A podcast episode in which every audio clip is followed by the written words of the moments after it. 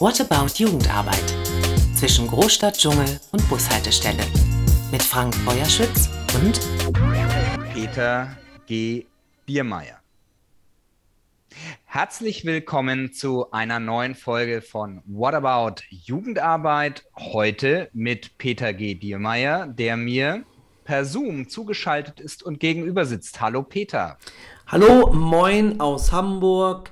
Ja, und vielen Dank für die Einladung, lieber Frank. Ja, warum ist Peter hier? Ich will euch erstmal Peter vorstellen. Peter ist Schauspieler, Moderator und Sprecher. Schon als Kind wollte er Showmaster werden und er sagt, damit hat er es ja schon fast geschafft. Der eine oder die andere hat vielleicht schon gezuckt, weil er oder sie die Stimme erkannt hat. Vielleicht aus den bekannten Hörspielen TKKG, drei Fragezeichen, Hanni und Nanni oder Fünf Freunde. Er ist aber auch die offizielle Stimme des Podcasts der Tourismusagentur Schleswig-Holstein. Peter wohnt, wie wir gehört haben, in Hamburg kommt aber ursprünglich, wie sein Name vielleicht anmuten lässt, aus Bayern. Ganz genau aus Regensburg. Und weil wir hier ein kirchlicher Podcast sind, möchte ich noch sagen, er ist katholisch, aber natürlich herzlich willkommen. Er hat in München an der Schauspielschule studiert und schon während der Ausbildung zusammen mit Sonja Zietlow Ihr kennt sie vielleicht von Ich bin ein Star, holt mich hier raus oder aus dem Dschungelcamp. Jedenfalls hat er zusammen mit Sonja Zietlow Bim Bambino moderiert. Später hat er dann auch Tabaluga TV moderiert, zusammen mit diversen Puppen. Wer waren denn die Puppen, mit denen du da gesprochen hast? Ja, der Gastgeber war natürlich äh, der grüne Drache Tabaluga und dann gab es den bösen Schneemann Arktos. Es gab eine ganz süße Schneehäsin, die heißt Happy und es gab einen so eine Art stummen Diener, das war James der Pinguin. Also da war eine Menge los bei uns im Studio. Und die haben alle mit dir zusammen moderiert? Genau, also es äh, Tabaluga TV ist eine Spielshow gewesen, bei der immer Zeichentrickserien nochmal eingespielt wurden. Und ähm, ich war für die beiden Kindergruppen zuständig, denn wir hatten immer zwei Teams, die gegeneinander angetreten sind, um am Ende in ein Finale zu kommen. Und ich war derjenige, der mit den Kindern die Spiele gemacht hat. Damit wissen wir jetzt auch schon mal, warum wir Peter eingeladen haben. Er hat nämlich mit und für Kinder moderiert. Und das wollen wir uns hier auch näher angucken in diesem Podcast beziehungsweise anhören, äh, wie man eben mit Kindern moderiert, sie ins Rampenlicht stellt, ohne sie auszustellen. Das ist das Thema dieses Podcasts. Und jetzt steigen wir doch erstmal ein damit. Peter, du arbeitest ja als Moderator und was ist denn für dich erstmal so rein grundsätzlich gefragt eine gute Moderation, wenn du rausgehst nach einem Auftritt und sagst, das war gut? Oder auch anders gefragt, wenn du Kolleginnen und Kollegen zuguckst und sagst, hm, das könnte man ja verbessern. Also, was ist eine gute Moderation? Die kurze Antwort wäre, eine äh, gute Moderation ist, wenn sie funktioniert. Und zwar für die Zuhörenden, aber natürlich auch ähm, für den Moderator, für die Moderatorin und eventuell auch für den Gast, den man hat. Wenn alle zufrieden sind, dann hat schon irgendwas funktioniert. Meiner Meinung nach ist es so, dass die Moderatorin oder der Moderator das, die nicht im Mittelpunkt stehen sollten, sondern immer das Thema, die Gäste, das, was man transportieren möchte. Und wenn einen die Menschen, die davor sitzen, die einem zuhören dürfen, müssen, können, wenn die glücklich sind, wenn die einem gerne zuschauen, gerne zuhören und am Ende sogar noch begriffen hatten, begriffen haben, worum es geht, dann glaube ich, hat man eine gute Moderation hingelegt. Am Ende kann man ja auch sagen, es muss den Leuten gefallen und es muss sich so angefühlt haben, als hätte man sich die ganze Zeit gut unterhalten. Wenn du dich auf eine Moderation vorbereitest, was tust du dann? Also ähm, ganz, ganz wichtig ist man muss sich auf jede Moderation, egal wie groß oder wie klein ist, vorbereiten. Man muss sich in das Thema so ein bisschen reinfräsen. Man muss immer wissen, wie lange Zeit hat man, um zu moderieren, was soll man überhaupt anmoderieren, um welches Thema geht es, wer sitzt da, für wen moderiert man an. Das muss man alles wissen, sonst äh, ist man ja irgendwie im Leeren und weiß gar nicht, wie soll ich überhaupt die Ansprache machen. Das geht bei kleinen Dingen los. Siezt man das Publikum, duzt man das Publikum, ähm, sind die vielleicht auch ein bisschen, haben die Lust auf Humor, können die auch lachen und so weiter. Also das muss man alles so für sich vorab immer schon mal klären. Und dann ist ganz wichtig natürlich, dass man sich hinsetzt und erst einmal im Internet rumstöbert, findet man was über das Thema, findet man was über eventuelle Gäste, die man hat. Und dann muss man sich das irgendwie zusammenreimen und daraus einen lustigen, seriösen, ja, was man halt braucht, Text machen, um den dann ähm, moderieren zu können. Und was auch ganz wichtig ist, man darf keine Angst haben, dass man Karteikarten benutzt oder dass man mal abliest. Man kann nicht immer alles wissen. Man kann nicht drei, fünf, zehn Namen wissen. Man kann die richtigen Daten, Orten, Fakten. Oftmals äh, verschwindet das dann, weil man ja auch ein bisschen nervös ist, wenn man moderiert. Also man darf da schon auch immer so einen Beipackzettel haben, wo man mal drauf gucken darf. Aber das kann man erst alles haben, wenn man gut vorbereitet ist. Und das ist so ein bisschen meine Aufgabe, bevor ich dann auf eine Bühne gehe oder wo halt die Moderation stattfindet. Du hast ja jetzt schon ein paar Dinge gesagt, worauf man sich vorbereiten muss. Wir in der evangelischen Kinder- und Jugendarbeit sind ja ganz oft in der Moderationsrolle. Und ich denke, eine wichtige Sache hast du jetzt bereits gesagt, man muss sich vergewärtigen, ich bin es jetzt. Jetzt habe ich ein Publikum und vor diesem Publikum stehe ich und das hat natürlich eine Erwartung. Das können natürlich einerseits Kinder und Jugendliche sein, aber was wir natürlich auch ganz oft haben, ist, dass wir mit Kindern und Jugendlichen gemeinsam etwas vorbereitet haben und mit ihnen vor einem Publikum stehen. Ähm, oft ist das Publikum die Gemeinde, es können aber auch die Eltern sein. Äh, es können dann natürlich auch andere Jugendliche sein. Also die Kontexte sind da relativ vielfältig. Und ich würde jetzt mal so weit gehen und auch sagen, dass für Kinder quasi die eigene Gruppe, viele sagen dann die Klasse, aber ich bleibe jetzt mal wirklich bei der Gruppe. Äh, ich nehme jetzt mal eine Kindergruppe, dass dort eben auch schon eine Form der Moderation wichtig und notwendig ist und dass Kinder, wenn sie dann vor der Gruppe sprechen, eigentlich auch in einer Form Moderationsrolle sind, wenn es darum geht, etwas zu präsentieren. Würdest du mir da soweit folgen? Absolut. Und ehrlich gesagt macht man in äh, seinem ganzen Schulleben nichts anderes, wenn man mal ein Referat halten muss, wenn man mal ein Gedicht vortragen muss vor der Klasse. Das ist ja immer ein ganz kurzer Showmoment man denkt, ah, okay, ich mache jetzt erstmal, was die Lehrerin oder der Lehrer sagt, ja, aber man muss ja vor einer Klasse stehen und irgendwas machen. Oder eben, was du auch gesagt hast, vor einer Jugendgruppe, vor, vor der eigenen Gruppe. Und das ist immer ein ganz kurzer Moment, denn Theater zum Beispiel fängt an, wenn einer vorne steht und der andere hört zu. Und insofern ist das schon sehr vergleichbar. Also Moderation beginnt da eigentlich schon in Ganz, ganz kleinen zwar, aber ist schon da, ja. Jetzt wollen wir mal aufs Große erstmal gucken. Du hast Tabaluga TV moderiert und du hattest jetzt Kinder mit in der Show und du hattest aber natürlich auch ein großes Kinderpublikum, das dir zugeschaut hat. Wie bist du da vorgegangen? Erstmal, wie hast du dich vorbereitet und wie bist du auch damit umgegangen, dass du es jetzt mit Kindern zu tun hast, die das eben noch nicht so gewohnt sind. Also da gibt es ja dann auch eben zwei Ebenen. Einmal die, die man sieht, die eben im Studio sind und die, die man nicht sieht, die da irgendwo draußen sind.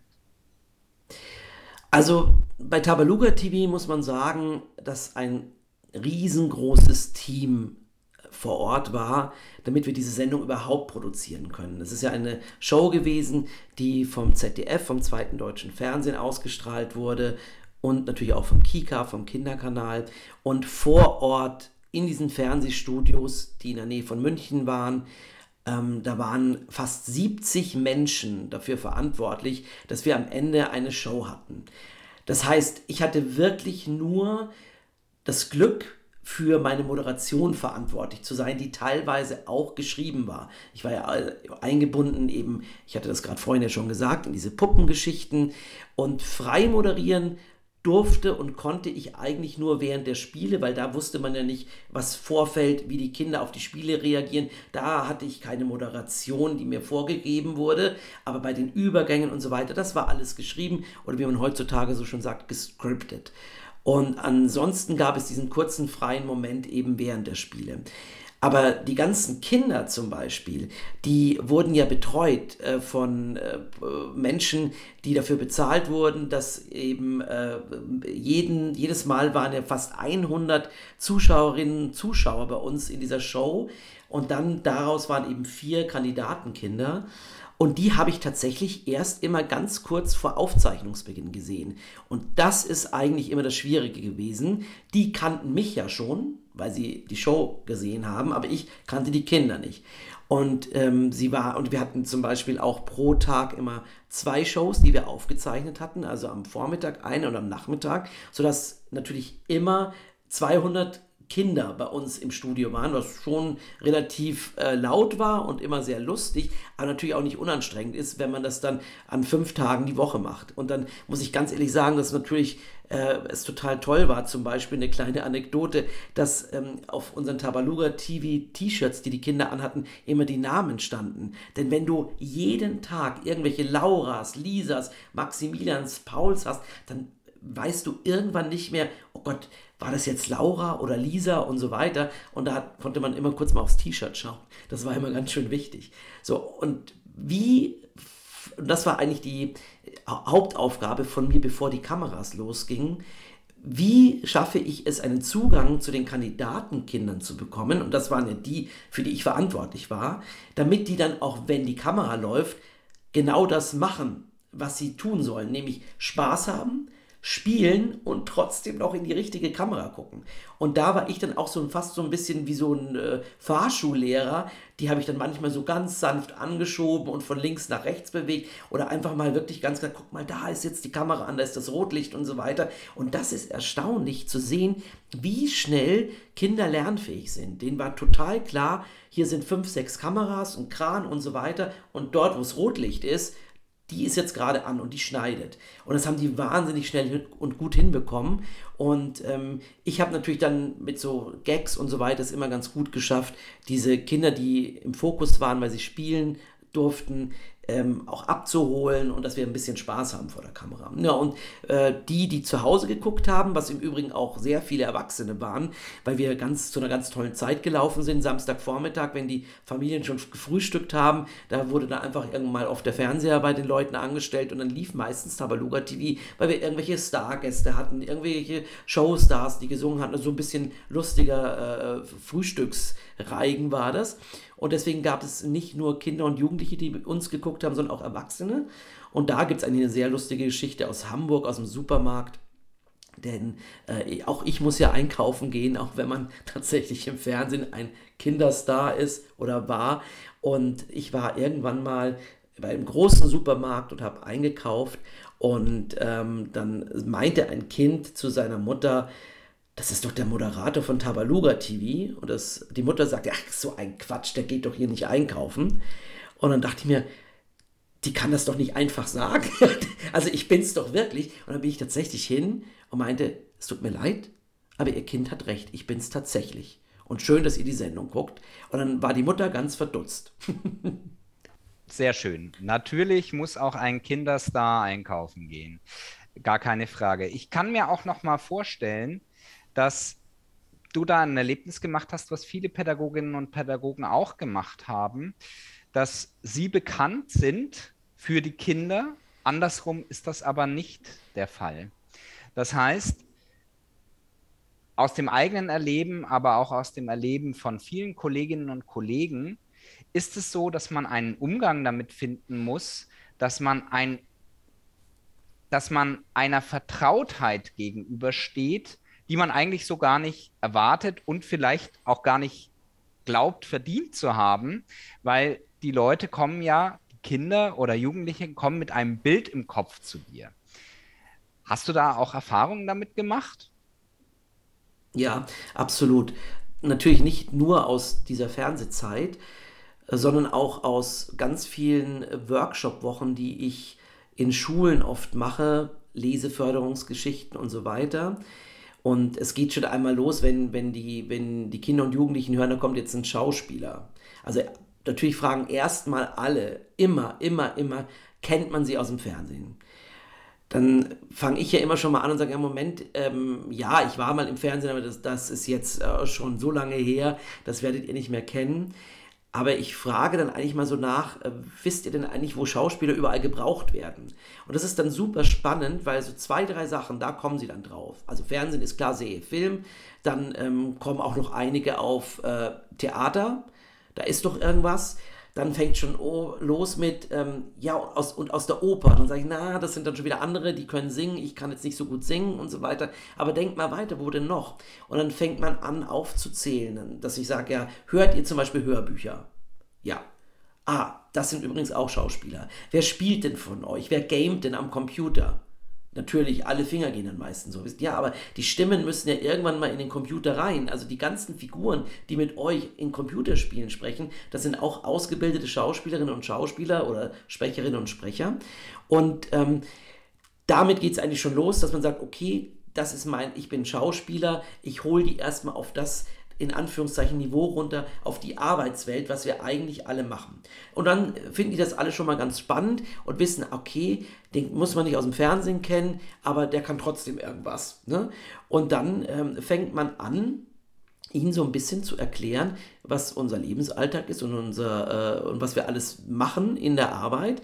Und das ist super spannend, weil ähm, sie dann plötzlich so ein große Augen kriegen, so ein Aha-Erlebnis haben und ähm, merken, das ist eigentlich ganz spannend, was unser Beruf alles umfasst und wie wichtig der tatsächlich auch in einem Schulkontext oder in einem Kirchenkontext ist. Denn sprechen und lesen müssen wir tatsächlich immer alle. Wir sind ja große Kommunikatoren. Es geht immer um Kommunikation und das ist eigentlich das, was wir als Schauspieler, als Moderatoren äh, natürlich auch machen. Wir kommunizieren nonstop.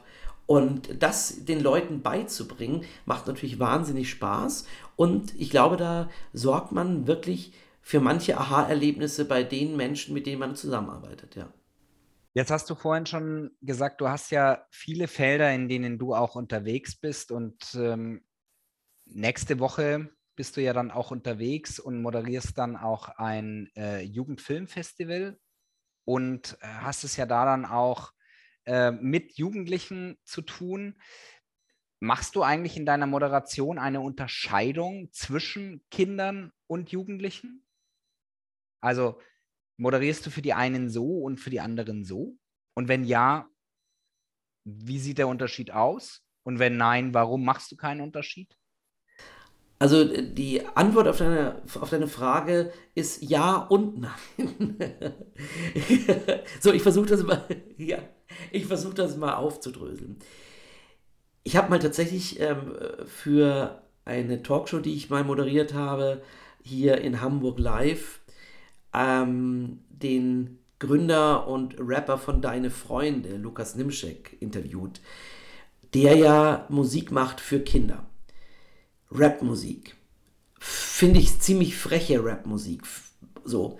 Und ähm, der hat irgendwann mal gesagt, und ich gebe ihm recht, deswegen mache ich jetzt diesen Bogen, der hat irgendwann mal gesagt, man darf da keinen Unterschied machen. Man muss die Leute ernst nehmen. Egal, ob sie 3, 5, 12, 18 oder 99 sind.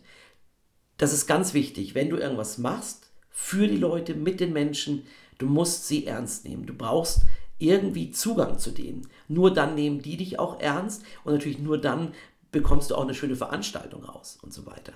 Also, wenn ich mit oder für Kinder und Jugendliche was mache, dann hat das höchstens äh, den Effekt, dass äh, ich zum Beispiel sage, wir duzen uns. Also ich möchte nicht gesiezt werden, obwohl ich jetzt auch nicht mehr der Jüngste bin, aber ähm, ich finde das blöd, wenn sie, ja, Herr Diermeier hinten, Herr Diermeier vorne. Das ist blöd. Ich bin kein Lehrer, ich bin keine Lehrerin, ich bin keine Aufsichtsperson, ähm, sondern ich bin dann in dem Moment Peter. Und das hilft zum Beispiel wahnsinnig, dass man da von seinem hohen Ross runterkommt und ähm, dass die einen duzen dürfen. Und manchmal dauert das ein bisschen, bis sie dann zu Zutrauen haben und dann freuen die sich total und dann funktioniert das auch total gut. Und das ist natürlich bei einer Erwachsenenveranstaltung oftmals anders. Also da kann es auch sein, dass man sich mal duzt, wenn man sich gut versteht. Das klärt man dann vorher ab, wie das unter Erwachsenen so ist. Aber meistens ist es eine Sie-Veranstaltung. So, insofern, da mache ich einen Unterschied bei Kindern und Jugendlichen. Ihr dürft mich duzen, ich duze euch aber natürlich auch. Und, das ist in dem Moment dann auch spannend, ich erwarte von den Gästen auch, dass ich sie duzen darf. Und das sind ja auch manchmal Honorationen. Ich erinnere mich mal an ein Festival in Rosenheim, das ist ein bisschen länger her, und da war doch tatsächlich der bayerische Ministerpräsident zu Gast und den habe ich dann einfach geduzt, weil er auf einer Veranstaltung ist für Kinder und Jugendliche. Und das, damit habe ich ihn ganz schön überrascht, glaube ich, auf der Bühne, weil wir natürlich vorher nicht die Zeit hatten, darüber zu sprechen, denn die Politiker kommen immer total abgeschirmt und kommen gerade mal in der letzten Minute werden sie auf die Bühne geschoben. Und dann habe ich ihn damit begrüßt und für den war das total cool und er hat super reagiert. Und ähm, manchmal äh, eröffnen sich da Welten, wenn man auch so ein bisschen sagt, das ist jetzt so. Ich mache da jetzt hier mal eine Ansage, denn das ist auch ein Thema des Moderators. Er ist eigentlich derjenige, der ähm, der Confrancier ist, der sagt, ich, das ist ein ich bin jetzt dafür verantwortlich, dass ich die ganzen Fäden äh, zusammenkriege. Und deswegen darf der auch mal Ansagen machen. Und äh, ja, ich unterscheide zwischen Kinder-, Jugendlichen und Erwachsenenveranstaltungen. Und nein, für mich sind das alles Menschen, die ich ernst nehme. Lange Antwort, kurze Antwort. Ganz großartige Antwort, ähm, weil da schließt ja dann auch gleich an, wie man Gäste dann gut präsentieren kann, äh, ohne sie auszustellen. Ja, also sie einfach gut vorzustellen. Wenn ich sie ernst nehme, dann habe ich, glaube ich, weniger die Gefahr. Aber wir alle kennen den Spruch, gut gemeint ist nicht gut gemacht. Hast du einen Trick, hast du ein Rezept, wo du sagst, hier stelle ich mal Leute dem Publikum vor und danach haben alle Lust, was von dieser Person zu erfahren? Ah, ich weiß nicht, ob ich es Rezept nennen würde. Wahrscheinlich ist es natürlich auch ein bisschen jetzt Erfahrung über all die Jahre. Was ich weiß, weil ich auch schon früher in Schulveranstaltungen, als ich noch ein Schüler war, ähm, schon gerne moderiert war, hatte und ähm, wirklich auch beim Abiball und die Abi-Show und so weiter. Also ich habe halt immer dann gesagt, ja, ich mach's. So, ich habe halt immer große Lust gehabt. Und ähm, was ich dann, glaube ich, in den letzten Jahren auch so für mich noch aufgebaut habe, ist, dass ich ähm, wirklich Lust auf die Leute habe. Egal in welchen Themenkreisen ich mich bewege. Du hast ja gerade vorhin bei der Vorstellung gesagt, ich mache einen Podcast äh, für die Tourismusagentur Schleswig-Holstein. Da lerne ich ganz unterschiedliche Menschen kennen. Künstler, Honoratioren, Biologen. Also ich muss mich ja auf immer neue Menschen einstellen. Und du musst dir eine Neugier bewahren. Und ich glaube, wenn man dann auch noch das Adjektiv kindliche Neugier benutzt, dann trifft es das ganz gut. Also ein bisschen naiv rangehen. Zwar vorbereitet sein, natürlich wissen, wo gehe ich hin, mit wem rede ich und das, was ich alles jetzt gerade schon erzählt habe, aber dann auch nochmal hingehen und wirklich mit großen Augen fragen, ja, was ist denn das jetzt nochmal? Wer sind Sie denn und warum machen Sie das? Und wirklich dann den Leuten das Gefühl geben, das will man auch wissen. Weil wenn ich es gar nicht wissen will, dann glaube ich, dass der Zuhörende das irgendwie merkt, dass ich gar nicht interessiert bin. Also man muss schon wirklich 100% Interesse haben. Und dann glaube ich, kann man auch alles machen, da kann man auch mal einen Witz machen. Also ähm, natürlich versucht man immer, dass man das Gegenüber irgendwie nicht disst oder dass man es nicht ausstellt oder ähm, irgendwie, aber manchmal passiert es durch eine blöde Bemerkung. Und ähm, wenn man dann aber ehrlich ist und äh, man merkt, dass äh, man einen Fehler gemacht hat, dann kann man auch das wieder glatt bügeln. Und am Ende ist es, glaube ich, wirklich einfach nur 100% Interesse für das Thema und für das Gegenüber, egal ob es das Publikum ist oder den Gast, den man vorstellen möchte. Für mich führt die Frage jetzt noch an einen Punkt weiter. Äh, wir reden ja gerade gesellschaftlich viel von Cancel Culture. Äh, ich glaube, dass sich auch Moderationen daran gerade messen, was sage ich über Leute. Also nehmen wir mal den altehrwürdigen Thomas Gottschalk, ja, der, glaube ich, in den 80er Jahren mit seinen Moderationen super funktioniert hat. Ähm, und er heute wahrscheinlich gar nicht mehr diesen Erfolg erlangen würde, wenn die Leute ihn nicht bis heute getragen hätten. Steile These. Und zwar liegt das, glaube ich, daran, dass er natürlich in einer Zeit groß geworden ist, wo man quasi die ganzen Ismen, also Ausgrenzungen, ja, also wie gehe ich mit Geschlechtern um? Welche Witze darf ich machen? Auf welche Kosten? Ja. Hat sich da für dich was verändert in der Moderation? Ja, auf jeden Fall. Also ganz einfach aus technischen Gründen. Man sagt eben jetzt äh, immer Zuschauerinnen und Zuschauer zum Beispiel oder ZuschauerInnen oder Zuschauende. Ähm, und das ist in der Zwischenzeit auch gang und gäbe und ich finde das richtig. Ähm, denn mir ist das, früher natürlich ist mir das gar nicht aufgefallen, aber jetzt so, weil man eben darüber spricht, ich finde das, also das Gendern, nennen wir es mal in diesem großen, ich finde es wichtig, also weil man, es muss sich irgendwann mal durchsetzen, dass es mehr gibt als das, was man in den Pass einträgt. Ähm, und ähm, ich möchte grundsätzlich mit meiner Arbeit Menschen nicht verletzen.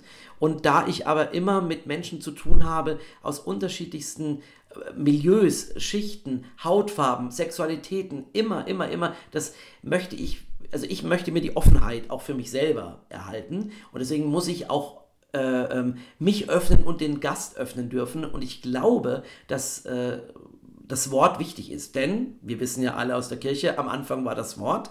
Und deswegen muss man mit Worten immer vorsichtig sein. Das geht so schnell, dass man andere Leute verletzt, aber es ist auch ehrlich gesagt kann man sich auch wahnsinnig ähm, gut zurücklehnen. Wir haben so eine wunderbare Sprache und sagen, das ist auch spannend. Sprache ist auch spannend. Und wenn es daran liegt, dass man eben nicht sagt, nur Zuschauer, sondern Zuschauerinnen und Zuschauer und dann fühlt sich schon eine Person nicht schlecht, ist das doch super. Ich bin großer Fan von Thomas Gottschalk. Ich bin natürlich auch mit ihm aufgewachsen. Ne? Ich komme ja aus Bayern, habe auch im Radio seine ähm, Radioshow geliebt also wir haben Pop nach 8 damals um 20 Uhr, da haben wir alle eingeschaltet. Und als er dann seine Radioshow hatte mit Günter Jauch, das, damit, das ist ein ganz toller Mensch. Ich finde ihn einen ganz tollen Moderator. Ich finde ihn auch heute immer noch gut. Aber natürlich sind so zwei, drei Sachen an ihm vorbeigezogen. Da lässt er leider manchmal so ein bisschen diesen alten weißen Mann raus. Äh, ja, das habe ich aber schon immer so gemacht oder so. Das darf natürlich nicht sein. Also ich erwarte schon auch von allen Kolleginnen und Kollegen, egal wie alt und wie toll und wie prominent sie sind oder wie unwichtig oder wichtig, dass ähm, ich mich auf den Menschen konzentriere, der mir da gegenüber sitzt und äh, dass ich den, da sind wir wieder bei dem Thema, einfach ernst nehme in seinen Sachen. Und gerade weil wir jetzt hier einen Podcast machen, äh, im kirchlichen Kontext, im religiösen Kontext, es ist so wichtig, Menschen zuzuhören das ist ja übrigens auch der Hauptaufgabe von einem Moderator, von einer Moderatorin, zuhören. Da ergeben sich manchmal die ganzen Fragen schon von selbst. Da kann man sich noch eine Liste gemacht haben, aber wenn man sozusagen das Gespräch ankurbelt, hört zu und fragt danach, ist es manchmal spannender als das, was man sich selbst überlegt hat. Also, und da sind wir wie, genau wieder beim kirchlichen Kontext, zuhören und ernst nehmen. Das ist echt schon wichtig. Ich bin im Übrigen auch äh, mit Thomas Gottschalk und Günther Jauch groß geworden und äh, schätze auch die Arbeit von beiden sehr. Nicht, dass es in den falschen Hals kommt. Ähm, ich glaube nichtsdestotrotz, und deswegen jetzt will ich noch mal eine Schippe drauflegen. Äh, du hast gesagt, die Leute sollen ja auch lachen. Die Gefahr ist ja oft in den Moderationen auch von Leuten, die das nicht so oft machen, um das jetzt mal so zu formulieren, auf Kosten anderer quasi einen Spaß zu machen ich habe den Eindruck, das hat sich auch verändert, dass, dass da eine höhere Sensibilität da ist. Sowohl bei den ModeratorInnen, das hast du ja jetzt schon gesagt, aber auch bei den Leuten, mit denen man spricht. Nimmst du das auch so wahr? Nimmst du das auch bei Kindern und Jugendlichen so wahr, dass da das sensibler gesprochen wird? Auf jeden Fall. Also ich bin ja wirklich ähm, äh, viel mit Kindern und Jugendlichen unterwegs, beziehungsweise habe damit zu tun. Also nicht nur bei diesen Festivals, die du schon erwähnt hast, oder bei diesen Schulsachen, die ich schon erwähnt habe. Und ähm, es ist unglaublich, was in den letzten Jahren auch schon von Seiten äh, der Pädagoginnen und Pädagogen da geleistet wurde. Es ist für, glaube ich, für Ältere in der Zwischenzeit gar nicht mehr so einfach. Also ich sehe das teilweise bei meiner Familie, wenn ich mit meinen Eltern spreche, die verstehen das oftmals gar nicht. Ne? Die sind so um die 80 rum und so, die hatten haben dann einen anderen Zugang dazu. Ja, aber warum darf man das denn nicht mehr sagen? Und dann versuche ich immer ihnen zu erklären, weil das so ist, weil man eben auch ähm, das akzeptieren muss, dass sich Sachen verändern, weil nur wenn sich Sachen verändern, dann kann man ja auch überhaupt was ändern. Das ist ja auch so ein Punkt. Also man kann ja nicht sagen, so, jetzt soll sich alles verändern und dann ändert man sich aber nicht. Das geht ja nicht. So. Und ich merke das wirklich bei äh, schon ganz jungen, also ich arbeite ab Kita aufwärts teilweise schon mit meinen Lesungen die sind wahnsinnig sensibilisiert. Und ehrlich gesagt hat die Pandemie, die ich ganz furchtbar finde, gerade für uns künstlerische Berufe, war das ja nicht so wahnsinnig schön, aber die hat tatsächlich komischerweise da wenigstens einen Vorteil gehabt. Denn ähm, die Schülerinnen und Schüler, die waren so sensibilisiert mit Maske auf, Maske Dings und weg und zack und bumm, dass auch fast andere Themen dann eben nicht darunter gelitten haben, sondern auch nach vorne getreten sind. Also die haben eben nicht nur aufgepasst, haben die Leute eine Maske auf, niesen sie in die Armbeuge und was, was weiß ich, sondern sie haben auch wirklich aufgepasst, nee, man kann doch jetzt nicht das und das Wort sagen oder halt, aber man muss das und das sagen. Also da wurde ähm, echt viel Arbeit geleistet von den Pädagoginnen und Pädagogen, aber auch tatsächlich äh, die letzten beiden Jahre der Pandemie haben ähm, die Kinder und Jugendlichen sensibilisiert in meinen Augen und Ohren, ja. Ja, äh, ich würde jetzt mal langsam übergehen äh, zum nächsten Block. Wir kennen uns ja aus einem Workshop, den du hier im Amt für kirchliche Dienste gegeben hast. Hier hast du zur Präsenz gearbeitet mit den Leuten. Also was für eine Präsenz hat man vor einem Publikum? Moderation ist natürlich ein Punkt und wir haben jetzt ja auch schon über die Wirkmächtigkeit der Sprache gesprochen. Und wir sind ja aber neben dem, dass wir sprechen, auch total visuell geprägt. So. Und ähm, bevor ich in das Thema mit dir stärker einsteige, sage ich mal, der, der mich am stärksten da geprägt hat, war Augusto Boal. Augusto Boal ist ein brasilianischer Theatermacher, für die, die ihn nicht kennen, und hat das sogenannte Forumtheater oder auch besser bekannt als Theater der Unterdrückten entwickelt. Und er hat viele, viele Workshops gegeben, wo er den Leuten eine Stimme geben wollte, Ungerechtigkeit zu zeigen. Für ihn war jeder und jede ein Schauspieler. Also er nannte sie im Englischen, ich finde da klappt es besser, Spect Actor, also übersetzt ist es dann der Zuzuschauer. Ähm, naja, geht, aber Spect Actor. Und ich finde, das trifft es, weil wir funktionieren natürlich ganz stark über unsere Körpersprache und Augusto Boal hat unheimlich viel darüber gemacht. Er nannte es dann eben immer The Language of the Body und die Körpersprache ist eben das, womit man meines Erachtens die halbe Miete hat, wenn man äh, eine gute Moderation machen möchte. Das kann man sich auch angucken, wie Peter G. Diermeier körpersprachlich unterwegs ist. Wir haben nämlich ein paar Tutorials aufgenommen. Sobald diese fertig sind, werden die als Link in den Show Notes dieses Podcasts auch erscheinen.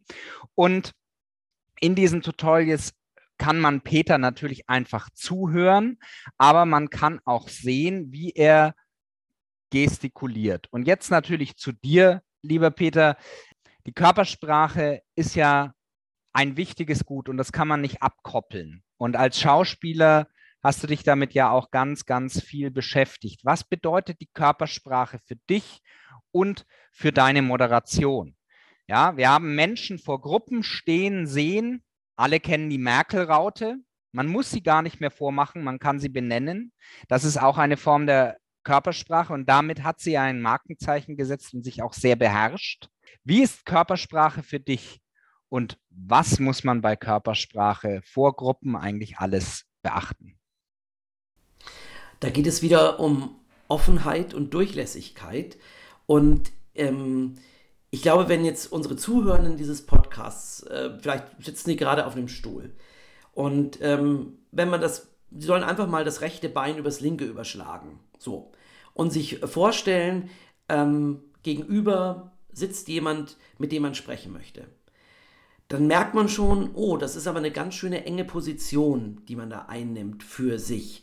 Man hat das ähm, Bein überschlagen, man presst zusammen, womöglich sitzt man noch am ersten Drittel des Stuhles, ja, und dann ist man aber selber total unbequem eigentlich. Halt das mal zehn Minuten durch.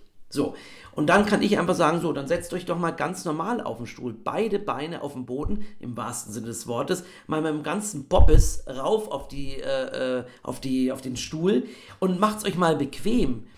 Und dann denkt man, ah, guck mal, kann ich auch schon viel länger sitzen, ja? Man kann sich auch mal anlehnen, das darf man alles machen. Man kann nach vorne gehen, das ist ähm, super, super wichtig. Ja, die Körpersprache ist für einen selber wichtig, weil sie dir Kraft gibt, weil sie dir eine Energie schenkt. Wenn ich was von jemandem wissen will, dann gehe ich nach vorne. Dann kann ich mich, wenn ich ganz normal auf dem Stuhl sitze mit beiden Beinen auf dem Boden, kann ich mich mal nach vorne biegen und sagen, Mensch, hier, Frank, jetzt sag doch mal irgendwas, ne? Und mit dem Finger auf dich zeigen. Aber wenn ich dann schon so verklemmt auf dem Stuhl sitze, mit Beine überschremmt, links und rechts und so weiter, da kommt man ja gar nicht in eine offene Haltung. Also, es ist wichtig für einen selber, weil man selber Energie kriegt und natürlich ganz wichtig, und ein Moderator soll sich auch immer ein bisschen zurücknehmen, ähm, es ist wichtig für den Gast, den man hat oder für das Publikum. Wenn die da so eine verklemmte Person da vorne sitzen sehen, dann kriege ich ja als Zuschauer da schon Angst und denke, oh, hoffentlich ist der gut vorbereitet. Oh Mensch, der strahlt ja schon aus, dass er eigentlich gar nicht da sein will, wo er gerade ist. Und deswegen ist Körpersprache oftmals eine gute Überlistung auch für einen selber. Einfach mal zu sagen, ich behaupte jetzt, ich stehe hier gerne auf der Bühne. Klar, ich bin jetzt aufgeregt. Oh, hoffentlich mache ich keinen Fehler. Hoffentlich stelle ich die Leute richtig vor. Hoffentlich bin ich beim richtigen Thema. Hoffentlich beleidige ich keinen. Das sind ja tausend Sachen, die man hat. Aber wenn man einfach sagt, so, ich trete jetzt einfach mal auf. Ich bin jetzt einfach mal da, weil jetzt bin ich eh schon da. Ähm, egal was passiert, ich wupp das schon durch dann gibt es plötzlich so eine Energie. Und es gibt übrigens einen schönen Satz, den habe ich auf der Schauspielschule beigebracht bekommen und den äh, von einer äh, alten Grand Seigneurin damals. Und äh, die meinte, egal ob sie war, die war schon über 70, als ich in der Schauspielschule war, und meinte, egal, auch selbst wenn ich jetzt noch auf die Bühne gehe, meinte sie damals mit ihren 70 Jahren, ich sage mir den Satz, bitte gib ihnen da draußen, also dem Publikum, gute Gedanken für mich. Und das finde ich einen ganz tollen Satz, den ich ganz oft sage, wenn ich irgendwie moderiere, vor dem Publikum stehe, egal ob das 10 Leute oder 350 Leute sind, dass ich einmal kurz mir eine Ecke suche, durchatme. Ich weiß, ich habe meine Karteikarten, ich habe irgendwie mein Hirn beieinander, ich bin gut vorbereitet und dann sage ich mir den Satz, bitte gebt denen da draußen gute Gedanken für mich. Und weißt du was, es wirkt manchmal, weil du selber denkst, ich gebe auch einfach jetzt mal ein Stück weit ab. Es liegt zwar viel in meinen Händen, ich muss die ganzen Fäden, wie ich das gerade vorhin schon gesagt habe, verbinden, aber ich kann auch mal abgeben und sagen, nee, ähm, die müssen auch was leisten, die müssen ja auch zuhören, die müssen ja auch die Gedanken beieinander haben, die strahlen ja auch eine Energie aus und lass die mir auch mal was schicken. Und das ist dann der Moment, wo ich anfange, obwohl ich aufgeregt bin, meinen Körper kurz zu entspannen und zu sagen, ich gebe ab und wenn der Körper entspannt ist, dann hat man auch wieder äh, Lust, nochmal den, die Energie neu aufzubauen und wirklich mit beiden Beinen da rausgehen und sagen, so Welt, hier offen, hier bin ich da. Und dann hast du auch wirklich ein gutes Gefühl für das, was du machen kannst. Und das ist, glaube ich, ganz wichtig, dass man froh sein soll, glücklich sein soll, in, für den Moment, wo man da steht, auch wenn man tierisch aufgeregt ist. Das klingt sehr, sehr gut. Jetzt hast du eingangs gesprochen, wie sitze ich? Kannst du vielleicht auch noch was zu wie stehe ich vor Menschen sagen? Ja, auch da ähm, gibt es ja ganz äh, viele Kolleginnen und Kollegen, die sich verdrehen wie so ein Korkenzieher. Also das kriege ich manchmal gar nicht hin. Ähm, liegt vielleicht aber auch an meiner Figur. Also die, die, die, die drehen dann das rechte übers linke Bein und, und, und stehen dann so ganz verquer da. Und dann denke ich mir immer, ah, oh, oh, das ist, ähm, da hat jemand Angst. So, das sieht man halt sofort. Und dann gibt es auch zum Beispiel Kolleginnen und Kollegen, die tänzeln wahnsinnig viel. Die können sich nicht ruhig halten. Ne? Also die gehen links, die gehen rechts und ganz wichtig, äh, äh, ganz äh, oft sieht man auch, dass sie so vor und zurück taumeln, ja, als ob sie irgendwie gegen die Klagemauer müssten oder irgendwie sowas. Und ähm, das ist etwas, was einen als Zuschauenden tatsächlich ein bisschen nervös macht. Deswegen die einfachste, aber zugleich die schwierigste Art ist, erstmal sich hinzustellen mit beiden Beinen auf dem Boden. Ja? Vielleicht die Karteikarten in der einen, Mikro in der anderen Hand. Und dann steht man einfach mal da. Und mal sich wirklich zu Hause auch vor den Spiegel stellen und einfach mal sagen, ich stehe jetzt. Ich bewege mich nicht. Und tänzel nicht drum. Wenn man das einmal erfahren hat, dann ist das, glaube ich, eine sehr gute Vorübung, weil natürlich sieht das furchtbar aus, wenn man dann da steht wie ein Block und äh, sich eine halbe Stunde gar nicht bewegt. Das darf es natürlich auch nicht haben. Aber einfach mal zu sagen, ich behaupte, dass ich das kann, dass ich stehe und durchlässig bin. Das ist eine sehr schöne Übung, die natürlich aus dem äh, äh Schauspielunterricht kommt, und die immer wieder Spaß macht, weil man wahnsinnig über sich was lernt und merkt, ah, ich bin eigentlich der hibbelige Typ oder ich bin eigentlich der ruhige Typ. Viele kriegen das total gut hin, viele schaffen das überhaupt nicht. Und ähm, das ist so eine Übung, die kann man sehr gut bei sich, da braucht man noch nicht mal ein Publikum vorm Spiegel sich anschauen, sich selbst anschauen und selber sagen, guten Tag, mein Name ist Peter Diermeier, ich mache das und das und einfach mal zu gucken, dass man stehen bleibt im Spiegel. Und das ist zum Beispiel eine sehr gute Vorübung. Die Annahme, die ich hier treffe, ist ja die, dass alle Pädagoginnen und Pädagogen, die vor einer Gruppe stehen, eigentlich in der Form einer Moderationsrolle sind. Im Übrigen ja auch Pastorinnen und Pastoren. Ne? Also das ist, darf man nicht vergessen, die stehen immer vor einer Gruppe, die was erwarten. Und das finde ich auch spannend. Aber ich wollte dich nicht unterbrechen und habe es trotzdem getan. Macht nichts. Äh, ist ja auch eine wichtige Ergänzung gerade für diesen Podcast. Wenn wir jetzt all diese Gruppen uns angucken und wir haben jetzt gut 40 Minuten miteinander gesprochen, wenn wir uns diese Gruppen angucken und jetzt nochmal so einen Leitsatz zusammenfassen, Tipps und Tricks für eine gute Moderation vor Gruppen, was würdest du da abschließend sagen, wenn du jetzt nur einen Satz hast? Das ist jetzt sehr gemein. ich nur einen Satz, Frank. Also das ist ja wirklich. Okay, pass auf. Ich würde sagen, mitdenken beim Sprechen und keine Angst vor Fehlern haben. Reicht das? Absolut. Lieber Peter, das war's auch schon. Es war eine äh, sehr, sehr kurzweilige Dreiviertelstunde, die wir miteinander verbracht haben. Herzlichen Dank dafür. Du hast jetzt wieder Publikum, hast du mir im Vorgespräch erzählt und ich hoffe, dass dir das Publikum jetzt auch wieder ganz viel Energie zurückgibt, weil ich glaube, das ist bei uns allen so. Wenn unser Publikum uns nicht die Energie zurückgibt und dieses Gefühl, von dem du gesprochen hast, dann sind wir auch nicht der ganze Mensch. Da kann man noch so gut bezahlt werden für irgendeinen Job. Wenn man das nicht spürt, dann macht es einfach keinen Spaß. Also danke, dass du dir die Zeit genommen hast. Ja, ich wollte sagen, äh, äh, erstmal vielen Dank natürlich für die Einladung. Und ja, ich freue mich wahnsinnig, dass ähm, jetzt wieder die Möglichkeit ist, vor Publikum was zu machen und nicht nur in Zoom-Konferenzen und sonst was. Toll, dass es diese Möglichkeit in der Zwischenzeit natürlich gibt und die werden wir auch nicht verlieren. Aber ich merke für mich persönlich, dass ich so ein Live-Mensch bin und ich freue mich wahnsinnig, ja. Wir werden uns bei der nächsten Folge die Online-Pfarrerin Theresa Liebt anhören. Die treffe ich und sie hat einen Instagram-Account und mehr dazu werdet ihr in der nächsten Folge von What About Jugendarbeit hören. Jetzt verabschiede ich mich erstmal von Peter und wünsche einen schönen Tag, Abend, Nacht, Morgen, wann immer ihr es hört. Bis bald. Tschüss. What About Jugendarbeit ist eine Produktion des Amts für kirchliche Dienste der Evangelischen Kirche Berlin, Brandenburg, Schlesische Oberlausitz. Redaktion, Ton und Schnitt Frank Feuerschütz.